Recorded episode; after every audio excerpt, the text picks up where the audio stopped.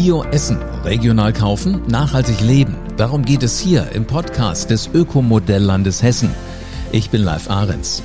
Hand aufs Herz. Bestimmt hast du auch schon mal Werte und Vorstellungen im Kopf gefunden, wenn du regional hörst oder biologisch oder nachhaltig. Aber du willst wissen, was genau eigentlich dahinter steckt, wo die Unterschiede liegen, wozu das alles überhaupt gut ist. Und sag mal, ist Bio nur was für Wohlbetuchte? Und wie kannst du bei einem ganz normalen Einkauf erkennen, ob die Lebensmittel im Korb, ob sie bio, ob sie regional und ob sie saisonal sind? Und wo bekommst du sie eigentlich her? Und warum eigentlich ist Tierhaltung wichtig, auch für den Acker? Auf diese Fragen hörst du hier die Antworten. Jetzt vom ähm, Chef des Bio-Spitzenverbandes Bund Ökologische Lebensmittelwirtschaft. Dr. Felix Prinz zu Löwenstein ist jetzt hier und ich bin gespannt. Ein spannender Mann soll das sein. Hallo, Herr zu Löwenstein. Hallo, Herr Arndt. Ähm, Sie sind ja sowas wie, wie Bio auf zwei Beinen. Kann man das sagen? Naja, ich mache es schon relativ lange, seit 1992, als wir unseren Hof umgestellt haben. Aber es gibt Leute, die machen das schon viel länger. Ich habe gerade mit einer neuen Bundestagsabgeordneten gesprochen, die kommt von einem Demeterhof, der schon vor 90 Jahren gegründet worden wow, ist. Wow, also Wahnsinn. Ist der absolute Hammer. Jetzt sind Sie nicht hier im Studio, deswegen klingt es manchmal vielleicht so ein bisschen äh, äh, schrammelig, aber Sie haben gesagt, Sie wollen heute gerne dabei sein, zur Verfügung stehen, deswegen machen wir das jetzt einfach über eine Leitung. Aber ich hoffe, dass sie so stehen bleibt, wie sie im Moment gerade qualitativ da ist. Wunderbar, ja. Auf Technik wollen wir doch recht Welche Rolle spielt ein Bio heute noch in Ihrem Leben? Ich bin nicht mehr der Leiter unseres Betriebes. Ich habe den 2014 an meine Tochter übergeben. Ich bin noch so auf den letzten Metern Vorsitzender des Dachverbandes, in dem die Biobranche in Deutschland organisiert ist, also die landwirtschaftlichen Erzeuger, die Lebensmittelhändler und die Verarbeiter. Und das Thema wird mich auch danach nicht loslassen, weil es ein Zukunftsthema für unsere Gesamtwirtschaft ist. Es hat zu tun mit all den großen Dingen, um die wir uns kümmern müssen, von Klimawandel mhm. bis biologische Vielfalt, Welternährung, ähm, Gesundheit. All diese Dinge sind ja verquickt mit Landwirtschaft. Und deswegen bleibt es wichtig. Absolut, ja. Ich habe eine ganz lange Frageliste hier. Darf ich einfach mal Feuer freigeben und Ihnen die Fragen alle stellen? Bitte unbedingt. Ähm, ich so als Verbraucher, also ich finde es immer spannend. Ich, ich liebe meinen Biostand auf dem Markt, aber warum soll ich denn eigentlich Bio? Warum soll ich regional? Warum soll ich saisonal einkaufen oder mich überhaupt mit dem Thema auseinandersetzen? Es gibt doch immer alles. Weil ich mit meinem Geldbeutel ziemlich viel Verantwortung habe und die kann ich übernehmen. Verantwortung dafür, wie Nahrungsmittel produziert werden, wie Tiere gehalten werden, wie mit der biologischen Vielfalt umgegangen wird, welche Stoffe in die Umwelt ausgebracht werden oder auch nicht. All das beeinflusse ich mit meinem Einkaufszettel. Mhm. Und natürlich gibt es noch sehr viel darüber hinausgehenden Formen, sich zu engagieren, zu denen ich ausdrücklich einlade. Aber die einfachste ist die beim Einkauf. Stimmt ja. Und um ehrlich zu sein, ähm, ich habe noch nie zum Beispiel ein Glas Quark so ausgeschleckt wie von einem Demeter-Stand, äh, weil das Zeug ist so lecker. Da denke ich mir, das gönne ich dem Abfluss nicht. Also erstens stimmt das, dass wenn ich, ähm, also ich mag Bioprodukte auch viel lieber als konventionelle Produkte.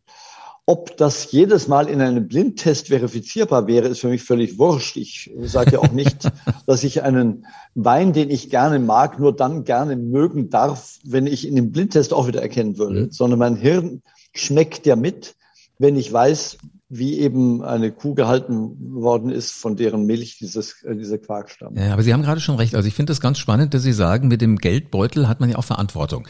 Ähm, jetzt frage ich mich nur, ähm, regional ist ja nicht wirklich definiert. Und so zwischen diesen äh, Standards für Bio liegen ja auch Welten. Was verstehen Sie denn unter diesen beiden Begriffen, regional und Bio?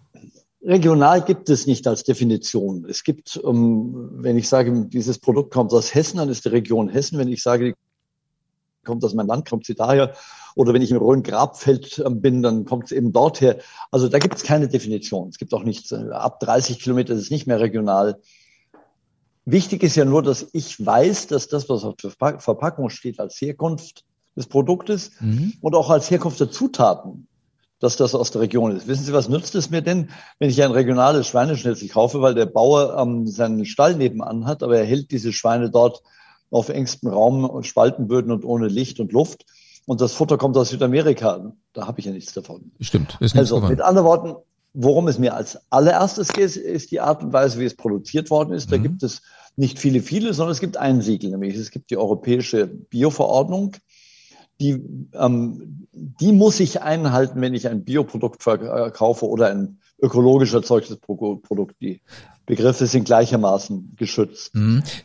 Und dass ich dann darüber hinaus einen guten Grund habe, dafür zu sorgen, dass das Produkt tatsächlich in meiner Nähe produziert worden ist, das ergibt sich schon aus Egoismus, weil das ja die Umwelt, in der ich lebe. Absolut, ja. Und, und dann muss Futter nicht unbedingt eingeflogen werden. Das kann ich verstehen. Ich habe mich ein bisschen vorbereitet heute, weil ich dachte, ich will wenigstens versuchen, so in die Nähe von Augenhöhe zu Ihnen zu kommen, was ich natürlich nie schaffen werde.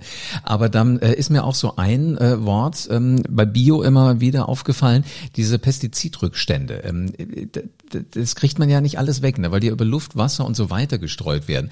Also wenn ich Bio esse, kriege ich dann auch immer mal so eine Ladung Pestizide mit?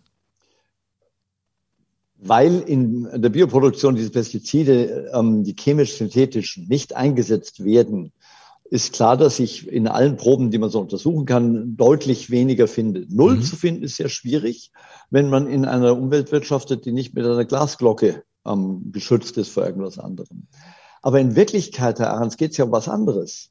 Es geht um die Frage, will ich, dass damit mein Lebensmittel erzeugt worden ist, Stoffe in die Umwelt gebracht werden, die dort einfach nicht hingehören. Mit alle Organismen in den Ökosystemen, in denen das alles stattfindet, sind durch die Evolution nicht an diese Stoffe gewöhnt worden und entsprechend richten sie halt auch Folgen dort und Schaden auch dort an, ähm, der auf die Dauer zu Dingen führt, wie diesen drastischen Einbruch an biologischer Vielfalt, den wir gerade erleben. Ja, das merke ich. Wo, wo darüber hinaus, wenn ich das nicht mache, mhm. auch in meinen Produkten weniger davon zu finden ist, ist sozusagen, sozusagen ein Kollateralnutzen, ein Begleitnutzen, den ich als Verbraucher gerne mitnehme, weil wie mein Organismus darauf reagiert, weiß ich ja auch nicht. Das kann ich herausfinden, indem ich es einfach mal probiere und einfach mal koste. Ähm ja, aber das sind ja Langzeitdinge ähm, und die, wissen Sie, also wenn, wenn so viel von so einem Zeug drin ist, dass Sie gleich tot umfallen oder grässliches Bauchweh kriegen, dann ist was ziemlich Schlimmes passiert. Aber was das langfristig mit mir macht, mit ähm, meiner, mit, mit meiner äh, Widerstandsfähigkeit, all diesen Dingen, das können Sie eben nicht durch so ein Selbstexperiment rausfinden. Ja, da das haben Sie recht. Ja, aber ehrlich, so, das muss man mal nachdenken. wollte ich auch nicht unbedingt machen. Ähm, aber so in diese Welt, ich, ich liebe es da einzutauchen. Jetzt finde ich es interessant, wenn ich hier äh, in der Gegend rund ums Studio zu einem der, der Biohersteller fahre, ähm, sehe ich allerdings auch immer so, so äh, zwei Teile der Gesellschaft. Auf der einen Seite die, die ganz großen Limousinen und dann auf der anderen Seite eher die kleinen praktischen Autos. Aus den großen Limousinen steigen Menschen in teuren Klamotten aus und auf der anderen Seite eher so die Eltern mit ihren Kindern, die wie die Orgel Orgelpfeifen laufen. Scheinbar ist es für beide wichtig. Da spielt ja Geld eine Rolle. Ähm, was halten Sie davon, wenn Leute immer sagen, na Bio ist teuer und das äh, ist ja nur was für Wohlbetuchte? Stimmt das? Bioprodukte haben einen höheren Preis, das ist so, aber es ist nicht teurer, denn die, die Kosten, die wir ähm, durch eine landwirtschaftliche Produktion verursachen, die hohe Erträge erwirtschaftet, aber eben zu Lasten von Umwelt und Natur, diese Kosten müssen wir ja auch zahlen bloß blöderweise nicht an der Ladenkasse, weswegen wir eben nicht merken, mhm. dass diese Kosten da sind. Und Ihre Beobachtung ist ja richtig. Ähm, es gibt alle Gesellschaften, die Sie an so einem Bioladen finden werden oder an so einem Hofladen. Die Untersuchungen, die ich kenne, zeigen alle, dass es zwar eine Schichtung gibt, Leute mit höherer Bildung neigen eher dazu, sich mehr Gedanken darüber zu machen, wie sie einkaufen. Aber wenn Sie innerhalb dieser Schicht untersuchen nach Einkommen, stellen Sie fest, dass Einkommen keine Rolle spielt. Es ist also eher das Bewusstsein der Menschen dafür, was sie einkaufen, was sie dafür kriegen und wie das, was sie dafür kriegen, ähm, erzeugt worden ist, das den Ausschlag gibt. Und genau dafür soll ja dieser Podcast auch gut werden, dass man so ein bisschen mehr reingucken kann und weiß, warum habe ich das, warum habe ich das, was kriege ich hier, was kriege ich da. Jetzt ist das ja für den Erzeuger ähm, aber auch mal eine Herausforderung, denn so die Discounter, die äh, sorgen ja für einen enormen Preisdruck. Wirkt sich das nicht negativ auf die Qualität auch von Bio irgendwann aus? Ich bin ja als Erzeuger in der Tat in einem System gefangen, das mir diktiert, wie ich erzeugen muss. Also meine konventionellen Kolleginnen und Kollegen produzieren ja nicht, wie sie es tun, weil sie irgendwie ähm, äh, Schuld auf sich laden wollen oder schlechte Menschen werden, sondern die wären, sondern die produzieren, weil ihre, weil die Preis- und Kostenbedingungen ihnen nichts anderes möglich machen. Mhm. Die Möglichkeit, daraus auszusteigen, ist entweder ich produziere anders und finde rund um meinen Hof herum die Leute, die zuschauen, was ich mache und mir das abkaufen. Oder ich werde Bio, habe daraufhin eine Zertifizierung und wird untersucht, ob ich das so mache, wie es ähm, vorgeschrieben ist, dann kann ich den höheren Preis verlangen, auch für ähm, Produktwege, die weiter weg sind als zu den Leuten, die man den Hof kennen. Dass, dass der Preisdruck aus dem Handel immer da ist auf den Erzeuger, ist richtig. Das Gute ist aber, ich kann diesem Preisdruck nur so viel nachgeben, wie meine Richtlinie ermöglichen. Ich gebe Ihnen ein Beispiel. Mhm. Ich habe geredet mit einem Bauern, der eine, ein großes Gewächshaus hat, wo er Tomaten drin züchtet. Und zwar mit dem und seinem konventionellen Kollegen, der direkt daneben mit seinem Gewächshaus ist. Und der sagte, ich muss jetzt für meine Abnehmer, Lidl oder Aldis, muss ich jetzt Tomaten mit Kunstlicht erzeugen. Auch im Winter. Weil sonst sagen die, kaufen wir bei dir keine Tomaten mehr. Wow. Da sagte der Bio-Kollege, weißt du, das Gute ist, die können mich gar nicht fragen, weil ich darf's nicht. Mhm. Und damit ist die Frage durch. Und so kann man sich das ungefähr vorstellen. Diese Richtlinien setzen einen Rahmen, der ist europaweit ausdiskutiert, der gilt überall gesetzlich. Und der, das Ziel dieses Rahmens ist es, es soll so produziert werden, dass die natürlichen Güter nicht geschädigt werden, dass mit Tieren ähm, artgerecht umgegangen wird, dass hochqualitative Lebensmittel entstehen. Und dass innerhalb des Rahmens natürlich Konkurrenz ist, dass innerhalb des Rahmens auch Druck des Handels ausgeübt werden kann, ohne jede Frage. Wir sind nicht in der heilsten aller heilen Welt, nur deswegen, weil wir Bio machen. Aber jeder von uns kann sie ja so ein bisschen besser machen oder zumindest dran arbeiten. Jetzt habe ich äh, kürzlich auch was gelesen, äh, weil wir gerade ja bei den Discountern sind, die ihr Frischfleischsortiment ja auf gewisse Haltungsformen umstellen. Da steht immer mal drei und vier drauf. Was heißt denn das eigentlich? Ja, das sind verschiedene Labelprogramme, die im Moment nur der Handel macht. Der Staat kommt damit ja nicht zu Potte, wo verschiedene Anforderungen an die Haltung äh, drin stehen. Und die höchste Haltungsstufe ist schon sehr, sehr nah dran an dem, was Bio ist. Nur, dass bei Bio halt auch noch Biofutter dazu kommt. Da geht es also nicht nur um das Tierwohl des Schweins, sondern auch des Feldhasen und des, und des Rebhuhns. Ähm, dass der Handel das macht, und ähm, da wird es jetzt viele geben, die auf diesen Zug aufsteigen. Ist ja ein gutes Zeichen. Mhm. Und ich gehe mal davon aus, dass es nicht deswegen so gemacht wird, weil man in den, in den, in den Vorstandsetagen jetzt ein entsetzlich schlechtes Gewissen bekommen hat. sondern weil die Menschen merken, mhm. also die Entscheider, die merken, was die Leute da draußen haben wollen. Wie wichtig es immer mehr Menschen ist, dass Tiere anständig gehalten werden. Und das ist ja auch der Grund, warum unser Biomarkt so wächst. Das ist ja ein gutes Zeichen und ein, eine unabdingbare Voraussetzung, dass wir peu à peu das gesamte System ändern können, weil bei der Nische darf es nicht bleiben. Das stimmt. Also ist drei heißt, ist ein, ein ist, ist nach, nach Bio-Dingen aufgewachsen und vier wäre dann auch noch mit biologisch ähm, angebautem Futter gefüttert. Das kann ich Ihnen jetzt gar nicht sagen, weil es gibt so viele verschiedene Programme, okay. das, dass ich die alle nicht im Kopf habe. Aber die höchste Stufe dieser Programme entspricht in den Haltungssystemen in etwa dem, was Bio hat. Da gibt es an der einen oder anderen Stelle mehr Platz oder so. Aber grob ist es so. Nur, dass man eben dann auch noch Bio braucht, wenn man wissen will, wie das Futter erzeugt worden ist und dass das so erzeugt worden ist, dass es gut für die Umwelt ist. Ja, ich, ich merke halt schon, dass immer mehr Leute, gehöre ich auch dazu, halt immer mal auch drauf gucken auf die Packung. Was steht denn da eigentlich drauf? Und dann ist ja wichtig, dass man so grob sich orientieren kann. Ähm, wenn wir mal so auf die Saisonalität gucken. Mein Supermarkt um die Ecke hat immer alles. Hm. Da kriege ich das ganze Jahr alles. Ähm, bedeutet das denn, dass ich auch mal auf Dinge verzichten sollte, die im Moment halt hier einfach nicht wachsen? Ja, das bedeutet das. Ähm, also wenn ich, wenn ich äh, unbedingt Erdbeeren an Weihnachten haben will, weil ich vielleicht zufällig an Weihnachten Geburtstag habe und Erdbeeren sind mein höchstes, dann werde ich sogar Bio-Erdbeeren aus Südamerika kaufen. Aber das wäre wirklich der einzige Grund, der mir einfiele, mich nicht darauf zu freuen, dass es jetzt keine gibt und die Freude umso größer ist, dass die im Frühjahr dann wieder in den Regalen liegen werden. Das ist ein schönes Bild. Also auch so ein bisschen Vorfreude darf man ruhig auch haben, muss nicht immer permanent alles kriegen. Ja, wissen Sie, und es geht mir darum, dass das nicht, das hat nicht unbedingt nur Verzicht. Mhm. Verzicht ist überhaupt ein ganz falsches Wort dafür. Eigentlich ist es eine bewusstere Art, sich zu ernähren, zu wissen, wie dieses Nahrungsmittel hergestellt worden ist, dass darin eine Qualität besteht, wie es hergestellt worden ist und dass es dann obendrein auch noch sehr gut schmeckt. Ist doch ein Zugewinn an, an Lebensqualität und nicht ein Verzicht. Äh, da sagen Sie was Wahres, ja. Und besonders, wenn man sich auch mal damit beschäftigt, was so in, in sehr industriell produzierten Dingen alles drin ist, das will man ja auch gar nicht wirklich alles äh, zwischen den Kauleisten haben. Aber nochmal zurückkommen, auf der einen Seite habe ich die, die Bio-Geschichte. Ja, Verzeihung, das ist was ja? ganz Wichtiges, was ja? Sie da sagen weil ja Bioprodukte sich nicht nur unterscheiden durch das, was im Acker und auf dem Stall, auf dem Acker und im Stall passiert, sondern auch in der Verarbeitung. Dort werden drastisch weniger Zusatzstoffe und mhm. das auch nur natürlicher Herkunft erlaubt. Und das macht auch was an der Qualität des Bioprodukts. Na klar, Wissen, es war lustig. Meine Eltern wollten mir irgendwann mal zeigen, wie, wie Bauernhof geht. Und dann haben sie den klassischen Urlaub auf dem Bauernhof gemacht, als ich ganz klein war. Und äh, in der Ferienwohnung war drin jeden Tag ein Liter Milch, frische Milch. Ich habe mich geweigert, das zu mir zu nehmen. Weil das schmeckte für mich als kleiner genau. Junge nicht nach Milch. Und äh, das war meinem Vater hochnotpeinlich, dass er in den Supermarkt fahren musste und irgendwie nachher, als wir wieder gefahren sind, die Tetrapacks äh, von dem von dem hocherhitzten äh, Milchprodukt äh, irgendwie im Koffer rausgeschmuggelt hat. Heute würde ich mir die Finger danach schlecken, weil es einfach leckerer und gesünder ist, weiß ich. Ja, weil wir, weil wir sind natürlich konditioniert, das muss man schon sagen. Mhm. Also ich kenne das von einer Großbäckerei in München, die bio ist die sagt, jedes Mal, wenn sie eine neue Filiale aufgemacht haben, kommen die Leute erstmal und sagen, ihr Brot schmeckt so komisch.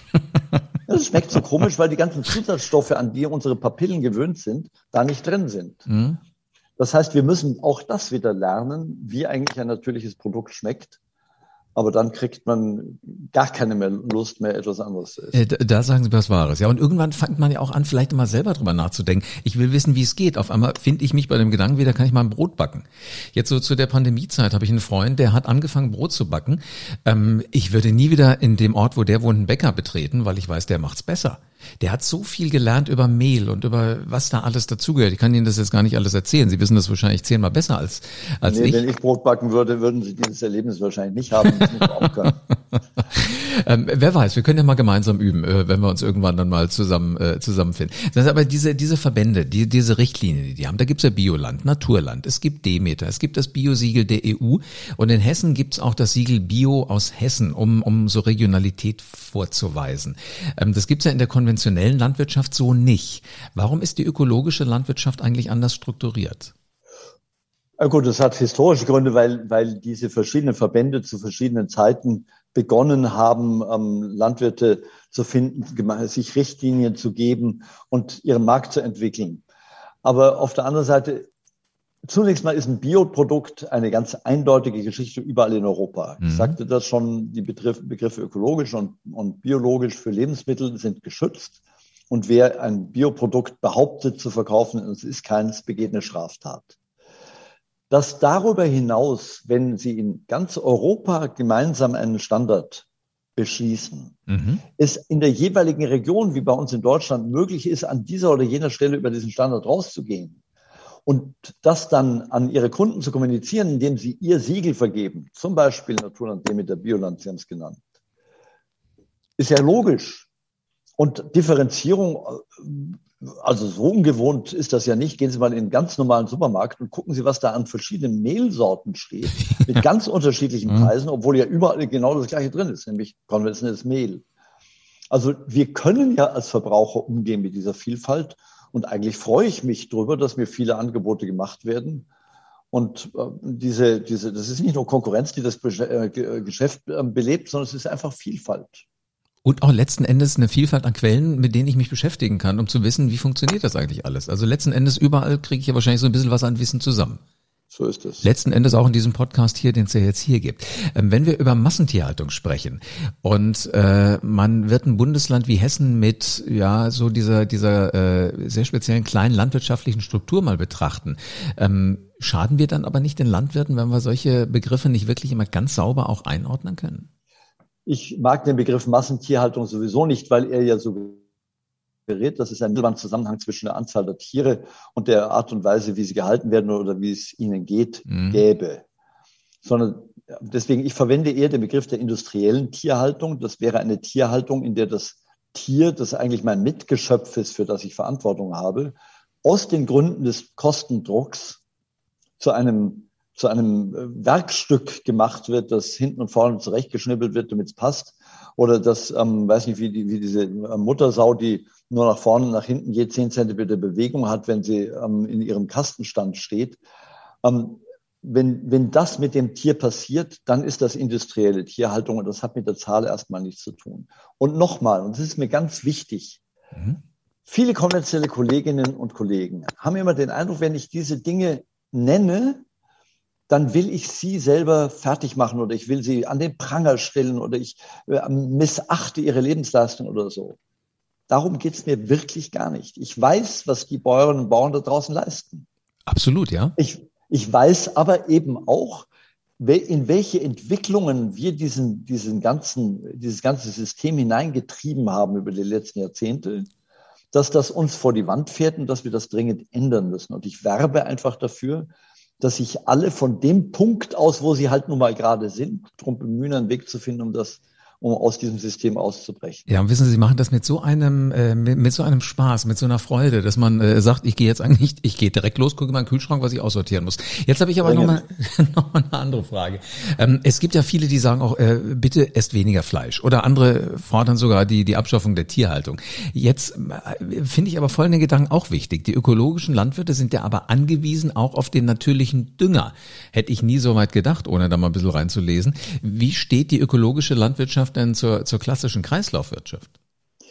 Das ist ja eigentlich das, das Ziel dahinter, weil die Probleme, die wir uns als moderne Gesellschaften eingehandelt haben, und das geht nicht nur um Hausmittel, sondern es ist die gesamte Wirtschaft, bestehen ja hauptsächlich darin, dass wir die Stoffe eben nicht im Kreislauf nutzen, mhm. sondern dass wir die Stoffe irgendwo aus der Erde kratzen und dann durch Produktionskreisläufe durchjagen, Produktionsabläufe durchjagen und am, am Ende entsorgen wir sie auch noch unter Umständen mit großen ähm, Umweltschäden. Und das gilt halt für die Landwirtschaft auch.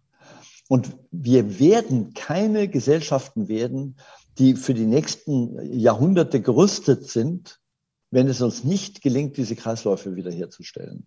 Das wird uns vieles abverlangen, aber das ist möglich. An was denken Sie da? Was, was wird uns das abverlangen? Es wird uns abverlangen, dass wir zum Beispiel unseren Konsum verändern. Es wird uns abverlangen, dass wir, dass wir, dass wir nicht alle Nase ein neues Modell von irgendwas haben. Es wird unsere Wirtschaft abverlangen, dass sie ähm, ihre, ihre, ihre Produkte wieder zurücknimmt, recycelt und wieder neue Produkte einbaut. Cradle to Cradle heißt dieser, dieser Vorgang, von der mhm. Wiege zur Wiege.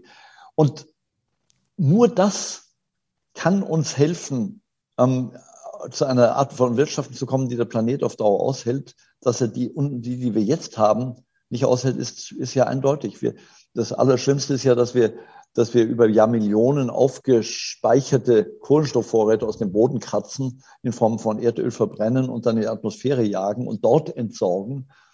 Brauche ich nicht zu erzählen, mhm. was das für Ursachen für Nee, nicht wirklich. Ich glaube, das, glaub, das merken wir im Moment alle. Überleben hat, ja. Mhm.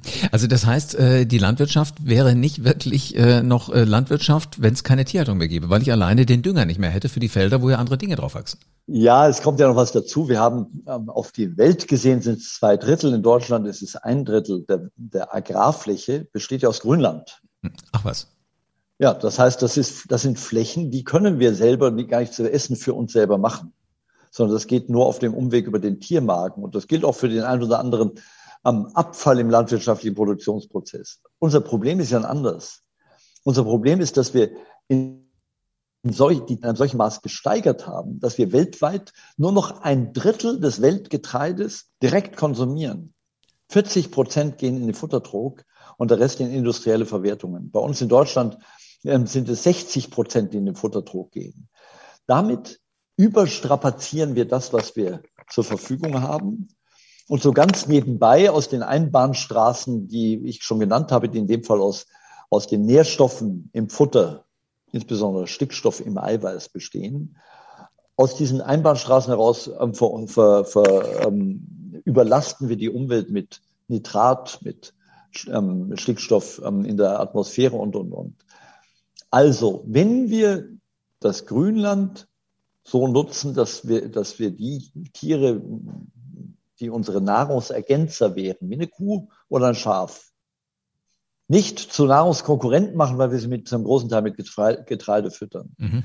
Wenn wir die Tiere, die genau das gleiche fressen wie wir, nämlich Schweine und Hühner, ähm, deutlich runterfahren in ihrer Menge, ähm, dann ist das für alle gut. Dann kommt natürlich die Preisfrage, aber offen gestanden, doppelt so viel ähm, doppelt so teures Fleisch, aber die Hälfte davon ist genauso, kostet ganz genauso viel. Mhm. Also Sie, Sie regen zum Nachdenken an. Ich finde das den Hammer. Ich bin mal gespannt, wie es den, den Hörern von dem Podcast geht. Jetzt habe ich gerade noch eine Geschichte, wo, wo ich auch gerade drüber nachdenke. Wenn ich jetzt die Wahl habe, weil Sie sagten ja vorhin, wenn ich Erdbeeren zu Weihnachten brauche, weil ich auch noch Geburtstag habe und die kommen von sonst woher, ist, muss ich mir halt selbst entscheiden. Ähm, wenn ich jetzt im Supermarkt stehe, kaufe ich lieber das Bioprodukt aus Südamerika oder das konventionelle aus Deutschland? Mal ein ganz anderer Gedanke. Ja, aber das wird oft gefragt und ist eigentlich, das ist ein, eine, eine nicht vorhandene Alternative. Wenn ich in den Laden gehe, kaufe ich ein Bioprodukt und zwar das aus der Region, wenn es irgendwie geht. Mhm. Ähm, das ist ganz, also ich kann mir gar nicht die Situation vorstellen, in der ich mal da gestanden wäre und sagen würde, ich, ich kann hier nur den Bioapfel aus, aus Neuseeland oder den heimischen Apfel ähm, in konventionell. ja, und, wenn Sie, und, und, wenn Sie, und wenn Sie in einen Bioladen gehen, wo Sie sowieso ausschließlich Bioprodukte kriegen, ja, dann schauen Sie halt aufs Preisschild, wo die Sachen herkommen. Und wenn es regional nicht verfügbar ist, dann gucken Sie mal, was Sie regional kriegen. Da verhungert kein Mensch. Mhm. Sind Sie jetzt einfach so ein Bio-Fan oder sind Sie auch sowas, was man vielleicht sagen könnte, ein Bio-Orakel? Ein Orakel wäre ich ja nur, wenn ich voraussagen könnte, wie die Zukunft ist. Genau, das wollte ich nämlich gerade ja von Ihnen wissen. Ich weiß, wie, ja noch nicht, ich weiß ja noch nicht mal, was im nächsten Koalitionsvertrag stehen wird. Aber, aber sagen wir mal, vielleicht andersrum. Ich werde oft gefragt von auch Freunden, sag mal, bei all den Sachen, die du so mir erzählst und die du so, die du so mitkriegst, kann man da überhaupt noch optimistisch sein? Oder muss man nicht verzweifeln? Mhm. Und ich bin optimistisch und ich verzweifle nicht. Und zwar nicht nur, weil ich das für eine, für eine sehr unproduktive Lebenshaltung ähm, halte, verzweifelt zu sein, sondern weil ich bemerke, wie viele Menschen Dinge verändern wollen, auch bei den Bäuerinnen und Bauern, auch bei den konventionellen.